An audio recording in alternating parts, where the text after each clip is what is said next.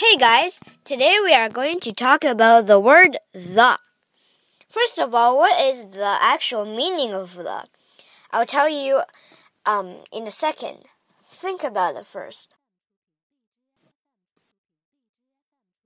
Okay, the actually doesn't have an actual meaning. Um, it's just located in the front of the sentence, like uh, starting of the sentence. For example, the tiger was chasing the rabbit. Um, the is used at the front of the sentence or um, to start the sentence, like before common nouns. Well, when tiger and rabbit are like actual names because, like, um, for example, Thomas and Bob.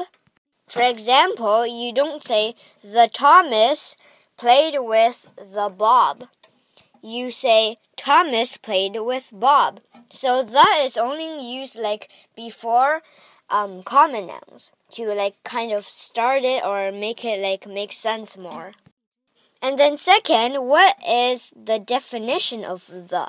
Like is it um, a noun or a verb or an adjective or an adverb, possession, um, infinitive, uh, uh, whatever. Like, what is it?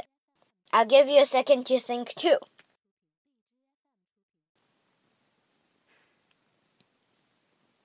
Okay, so um, it's another of those I just talk talked about. It's not a noun because like we can't really touch the, and then the is not actually a real thing in real life, and it's not a verb because verb verb is like you you could do the verb like say run running is a verb and then you could run.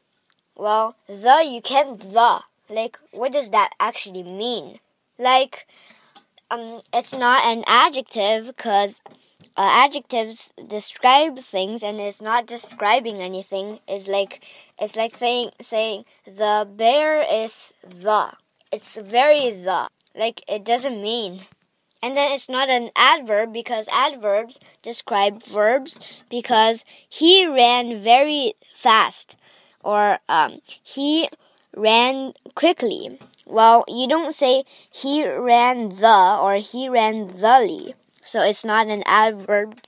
It's not a position because uh, possessions is like something owns something. Like, that's mine. Mine is sort of like a possession.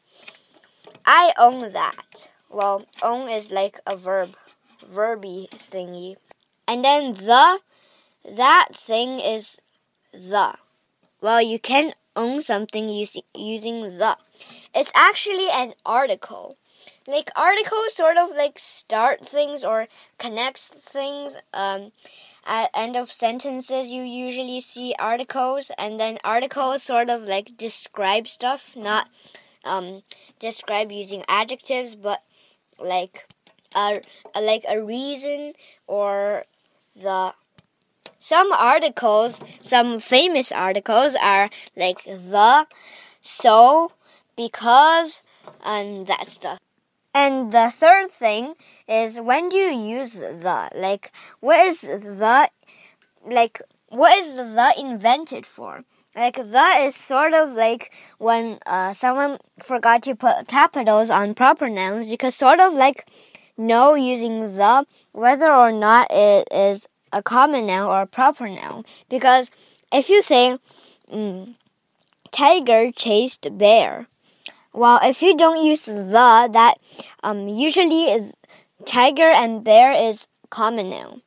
Um, it actually is because unless it's some time, some type of cartoon or some type of story.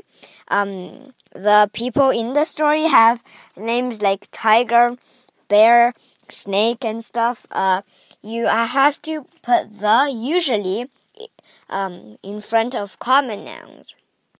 Okay, it's quite a lesson about the. Tomorrow we are going to talk about. Oh, never mind. I don't know yet. Bye bye.